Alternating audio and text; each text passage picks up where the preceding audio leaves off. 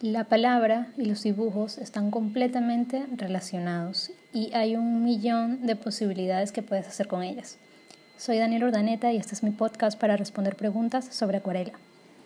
He recibido una pregunta a través de mi correo electrónico y dice cómo mezclar las palabras con los dibujos. Em, me pareció genial porque una vez hice un proyecto personal em, donde utilizaba poesía y mm, eh, la llevaba al, dibujo. No solamente interpretaba la poesía y hacía el dibujo, sino que mezclaba eh, algunas frases del poema eh, junto con el dibujo, o sea, eran parte.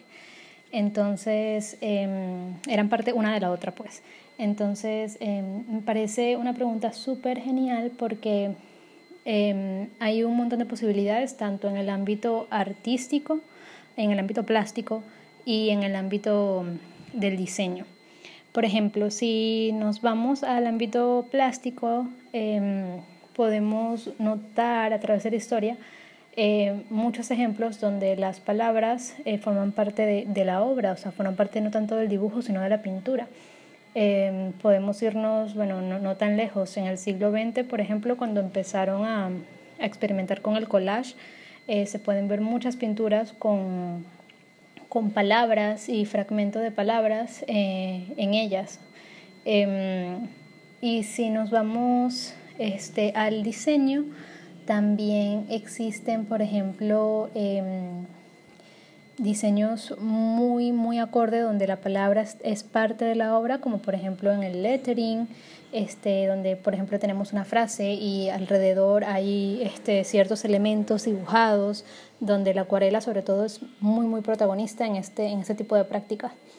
Entonces, sí, eh, realmente se puede mezclar y la manera realmente no hay eh, reglas para hacerlo. Em, puedes hacer el dibujo y hacer parte del dibujo con las palabras o simplemente la palabra puede ser un elemento más eh, en el dibujo, en la composición em, o quizás la palabra sea el protagonista en la composición. De verdad hay un montón de, mm, de posibilidades y no creo que haya una regla para ello. De hecho yo creo que simplemente si se te antoja eh, mezclar estos dos em, lenguajes, por así decirlo, eh, hay muchas maneras de hacerlo y yo creo que simplemente hay que dejarse llevar un poquito y ver cuál se adapta mejor al, al, a lo que tú quieras expresar. Em, voy a dejar eh, unos, unos ejemplos en mi página web o quizás en el grupo de Facebook Aprendiendo Trucos de Acuarela. No sé si, si alguno de los que están escuchando no son parte del grupo, pueden buscarlo así aprendiendo trucos de acuarela y allí voy a estar publicando algunos ejemplos para que puedan inspirarse.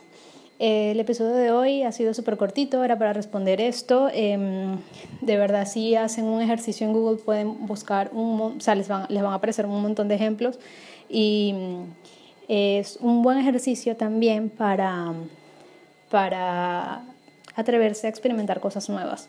Em, hay un ejercicio que también es como una dinámica que yo hacía mucho con mis amigos en la universidad. Eh, más que todo las, las, hacen eh, grupos de, escritores porque mm, es un buen ejercicio para ejercitar, valga la redundancia, eh, la creatividad. Entonces, no sé si lo han escuchado, se llama El cadáver exquisito, donde cada, cada persona va como escribiendo un fragmento de de algo eh, random que al final se va convirtiendo en, en, una historia o lo que sea. Y bueno, yo lo hacía con mis amigos, pero con dibujos. Entonces, em, cada uno decía una palabra y bueno, alguien tenía que hacer, alguien tenía que dibujar esa palabra, eh, algo relacionado con esa palabra, y juntos construíamos una obra entre todos a base de palabras. Entonces, de verdad, como les digo, hay un montón de posibilidades para poder utilizar estos dos elementos, la palabra y el dibujo, en, en, una sola obra y bueno, yo creo que es cuestión de cada quien eh, atreverse a experimentar. Espero que les haya sido útil este episodio. Recuerden que pueden enviarme todas sus preguntas y dudas a mi correo info y estaré respondiéndola en episodios em, eh, posteriores. Muchas gracias por escuchar y nada, nos, nos vemos, nos escuchamos en el próximo episodio.